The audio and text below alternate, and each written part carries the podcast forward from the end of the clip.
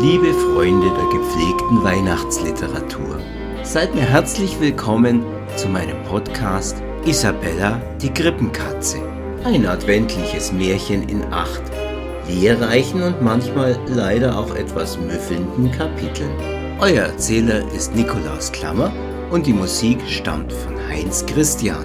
Kapitel 3 Reisende im Untergrund. Singing Sam trug in seinem Maul eine Laterne, die er bei der Haustür Adventsdekoration von Frieder Buschs Nachbarn ausgeliehen hatte. Diese schickte tapfer das unsichere, flackernde Licht ihrer billigen roten LED-Plastikkerze in die Finsternis. Wirkt laut österreichischer Herstellerangabe wie echt und gab es in der ersten Adventswoche beim Lidl 4,99 Euro, zwei AAA-Batterien inkludiert.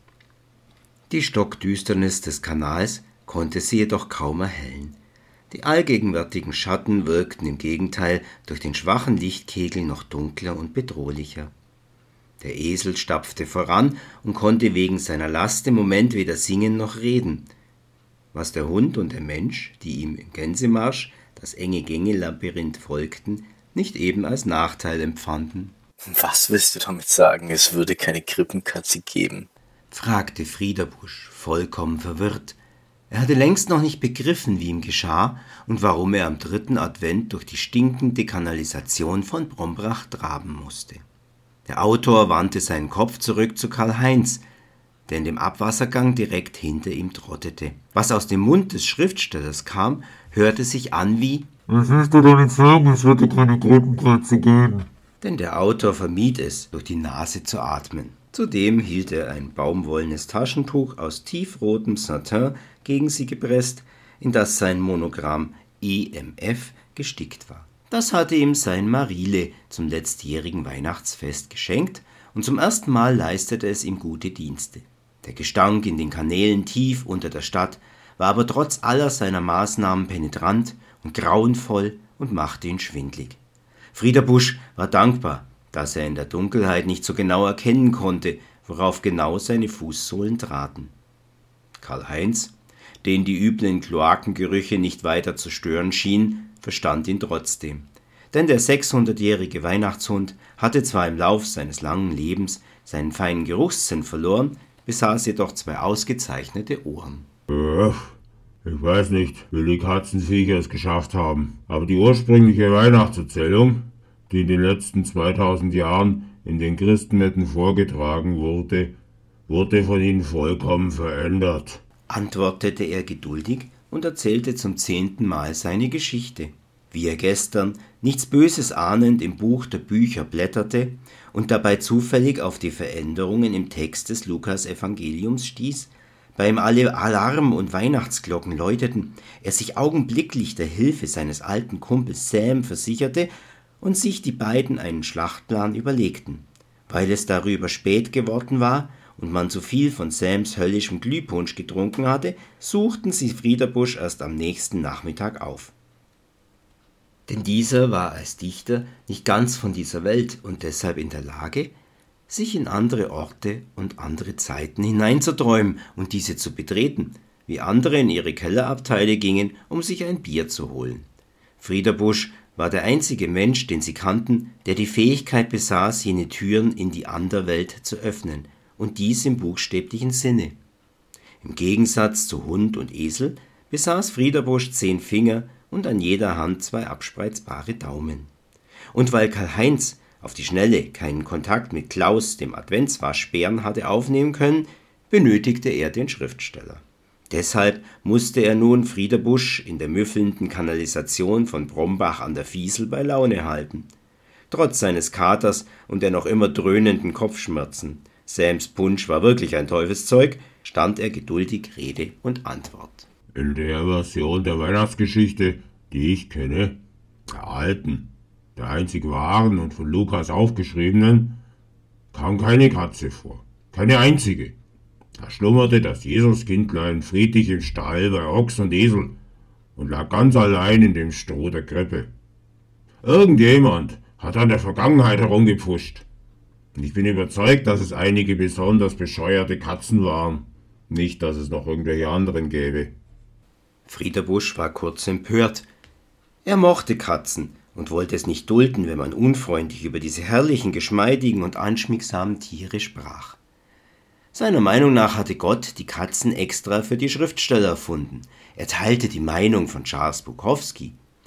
Er mochte Hunde zwar lieber als Menschen, aber Katzen mochte er noch lieber als Hunde.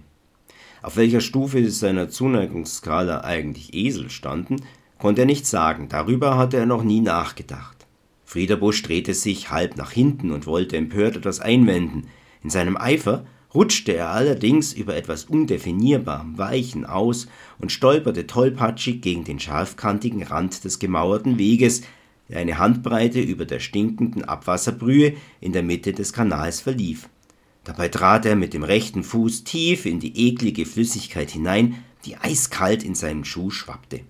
Erschrocken ließ er seine Tüchlein sinken, atmete tief ein und ihm wurde sofort speiübel. Warum hatte er nur auf Karl-Heinz gehört und sich sommerlich gekleidet, anstatt seine hohen Winterstiefel anzuziehen? Scheißen! schimpfte er und zog betreten sein Bein aus der Brühe. Singing Sam kicherte schadenfroh. Das gelang ihm auch mit einer Lampe im Maul.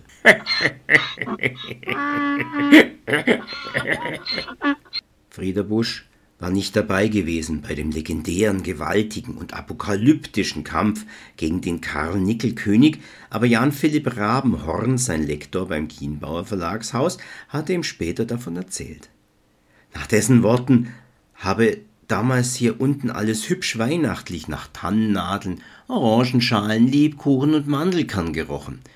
Die von Wurzeln überwachsenen Wände hätten heimelig geleuchtet und in den klaren Wassern der Kanäle wären allerlei muntere Makronenfischlein, Zimtseesterne und Beetmännchenkrebse geschwommen. Doch diesmal müffelte es nur nach dem Abfall, den die Menschen oben in der Stadt gedankenlos in ihre Toiletten entsorgten. Hoffentlich gibt es hier keine Krokodile, dachte der Autor. Es herrschte, von dem kleinen Lichtkreis abgesehen, den die trübe Lampe von Singing Sam schuf, stockfinster schwärzeste Nachtene Dunkelheit in der muffigen Kanalröhre vor. Und die einzigen Tiere, die zwischen den nicht identifizierbaren Brocken durchs Wasser flitzten, waren riesige aufgeschreckte Ratten. Wahrscheinlich hatte Rabenhorn seine rosigen Kanalerinnerungen dem nicht unerheblichen, jahrzehntelangen Konsum von gut gereiften irischen Whisky zu verdanken. Fein, fein, murmelte Friederbusch kaum verständlich, zog sich den durchweichten Segeltuchschuh und den Socken mit dem kitschigen Nikolausmotiv aus. Ersteren reinigte er oberflächlich mit seinem Taschentuch, das er dann in seine Hose stopfte. Den Strumpf, den er als kleine Anspielung an seinen Konkurrenten Nikolaus Xaver Maria Klammer trug, den wrang er aus, bevor er beide wieder über seinen feuchten Fuß zog. Es quietschte nun, wenn er einen Schritt machte. Soweit, so gut. Das habe ich jetzt verstanden. Die Katzen haben einen Fluxkompensator konstruiert und sind mit ihrem DeLorean ins biblische Jahr Null gefahren, um die Bibel zu verändern. Aber warum sind wir hier unten? Es gibt leider keinen DeLorean mit einem Fluxkompensator, den wir benutzen könnten. Und übrigens auch kein Jahr Null. Unterbrach ihn Karl-Heinz gereizt. Er spürte ein Jucken, tief in der Nasenwurzel. Wie hatten es die Menschen nur bis zum heutigen Tag geschafft, sich nicht aus Dummheit selbst auszurotten? Nun, las man die Nachrichten, dann waren sie ja gerade auf dem besten Wege. Wie oft soll ich dir das denn noch erklären, Friedi? Es gibt ein Jahr 1 vor und ein Jahr 1 nach Christus. Aber keine Null, die wurde erst im 5. Jahrhundert erfunden. Und die Katzen müssen sich übrigens ins Jahr 6 vor Christus geschlichen haben. Und zwar exakt zum Ante Diem Septimus Calendars Aprilis, dem heutigen 26. März. Von dort aus haben sie massiv in die Zeitlinie eingegriffen und ein Kätzchen hat sich in die Krippe zum Weihnachtskind gekuschelt. Wissen viele nicht. Der 26. März ist nämlich der historische und tatsächliche Geburtstag von Jesus Christus, nicht der 24. Dezember, den wir heute feiern. Aber behalte dieses Geheimnis der Alchemisten für dich. Ich habe es vom Kardinal Rumpelstilz persönlich erfahren. Warum erzählst du es dann einem Schriftsteller? Da kannst du es ja gleich auf TikTok posten, dachte Frieder Busch. Er bekam ebenfalls Kopfschmerzen vom vielen Gerede. Wo bleibt bei dieser ganzen Geschichte eigentlich die Action? überlegte er. Wo sind die schwerterschwingenden Helden, die bösen Drachen? Ist dieser Plot ein spannendes Weihnachtsmärchen oder ein fader mathematisch-historischer Exkurs fürs Telekolleg? Mathe und Geschichte waren seine absoluten Leidensfächer in der Schule gewesen. Das eine Fach verstand er nicht, das andere pfuschte ihm ständig mit irgendwelchen historischen Wahrheiten ins literarische Handwerk. Ihm ging dieser neunmal kluge Weihnachtshund langsam gehörig auf die nassen Socken. Warum hat er sich nur zu diesem Abenteuer überreden lassen? Das sei mal so dahingestellt. mumpelte er in sich hinein. Als Fantasy- und Science-Fiction-Autor kann ich das mit dem Konzept einer Zeitreise mit all ihren Konsequenzen für die Gegenwart verstehen. Und ich habe auch schon ein, zwei Romane darüber geschrieben. Aber ich habe doch noch weitere Fragen. Wäre dies ein Weihnachtsmärchen? Wäre es an dieser Stelle der Story meine Aufgabe, einem verwirrten Leser mit genau diesen Fragen auf die Sprünge zu helfen? Also Frage 1. Wenn die Katzen die Zeit verändert haben, Warum wissen die Welt und ich nichts davon? Und du und Sam schon. Ihr befindet euch doch im selben Zeitstrahl. Du vergisst, dass wir agathodaivonische Geschöpfe sind, geformt mit dem Lapis Philosophorum durch die alchemische Kraft eines Rumpelstiels im Dolmensteinkreis des mythischen Karnickelwalds. Von dessen Bäumen steht nur mehr unser großer Pinkelbaum oben auf dem Marktplatz von Brombach und dessen Wurzeln reichen hier, hier hinunter. Der Hund deutete zur Decke, aus der armdicke, ineinander verschlungene Wurzeln in die Karnalröhre ragten. Sam und ich, wir schweben über den Zeiten und sind uns ewig gleich. Wir vergessen nichts. Und uns kann eine Manipulation der Zeitlinie nichts anhaben. Sam zwinkerte Karl-Heinz in diesem Moment ironisch und zweifelnd zu, aber der alte Weihnachtshund entschied sich, ihn zu ignorieren. Friederbusch nickte. Hm, guter Stoff für eine Fantasy-Trilogie. Frage 2. Wie gelangen wir denn nun nach Palästina? Ins Jahr Null. Ah, Weihnachtsstollen und Lebkuchenbruch? Bei Herodot und Polybius. Was habe ich dir gerade erklärt, du Null, du? Es gibt kein Jahr Null. Karl-Heinz sammelte sich. Schriftsteller. Gab es noch uneinsichtigere, starrköpfigere und selbstzufriedenere Gesellen, von Politikern und Lehrern einmal abgesehen? Er sammelte sich. Anschließend hob der uralte Weihnachtshund stolz seinen mächtigen Kopf. Seine Stimme erklang feierlich und getragen. Das Echo trug sie weit in die Finsternis, die mit einem Mal wie die Angstpfeife einer mittelalterlichen Orgel brummte.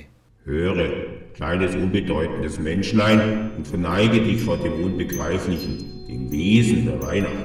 Die Wurzeln des großen Pinkelbaums reichen tief und breiten sich unter Brombach in alle Himmelsrichtungen aus.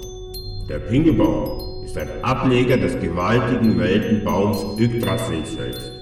Seine Wurzeln führen überall hin, haben sich hineingebohrt in alle Zeiten, in alle Geschichten, in die Träume und die Fieberfantasien, in alle Räume und Bücher, die du dir mit deinem kleinen Verstand nur vorstellen kannst und viele, viele Orte mehr, die weit über ihn hinausgehen.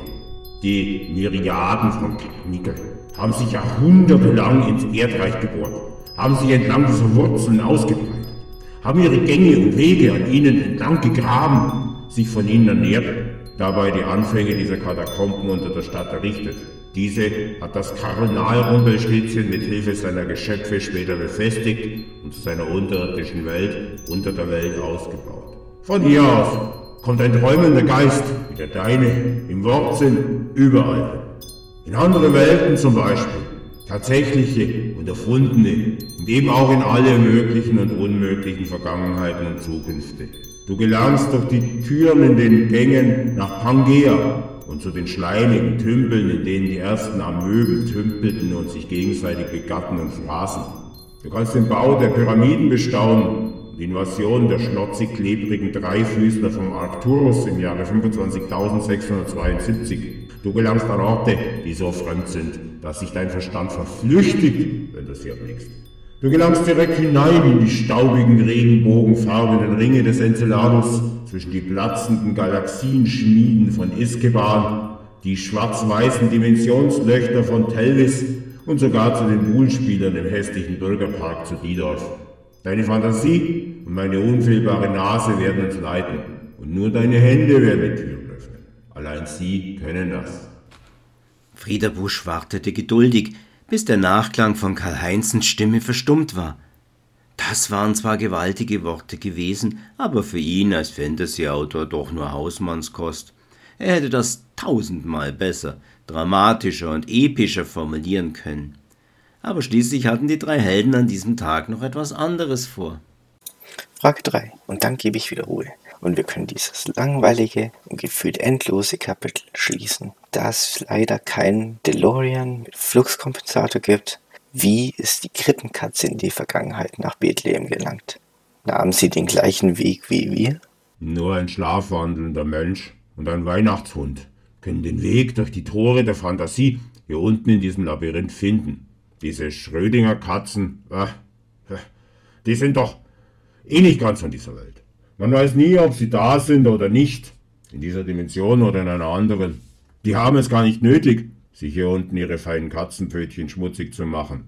Ihre Natur ist nicht so stofflich wie die anderer Lebewesen. Sie ist irgendwie durchlässiger. Das ist schwer zu erklären. Sie diffundiert in alle Richtungen, auch in die vierte Dimension und in die Welt der Mythen. Was einem Menschen wie ein paar Sekunden erscheint, kann für seine Katze Stunden gedauert haben. Eine Katze kommt überall hin, wenn sie will. Und diese wollte offenbar ins Jahr Null. Durch die Gänge der Katakomben von Zeit und Raum hallte das einsame und verzweifelte Heulen eines frustrierten Weihnachtshundes.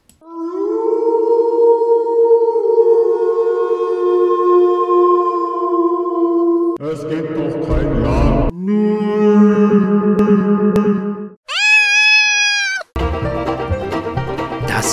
lehrreiche und leider auch etwas müffelnde dritte Kapitel unseres Weihnachtsmärchens Isabella, die Krippenkatze. Die Fortsetzung folgt in der nächsten Woche. Sei auch du wieder dabei, wenn wir Murle sagen hören. Hübsch, aber blöd. genau das, was ich hier brauche.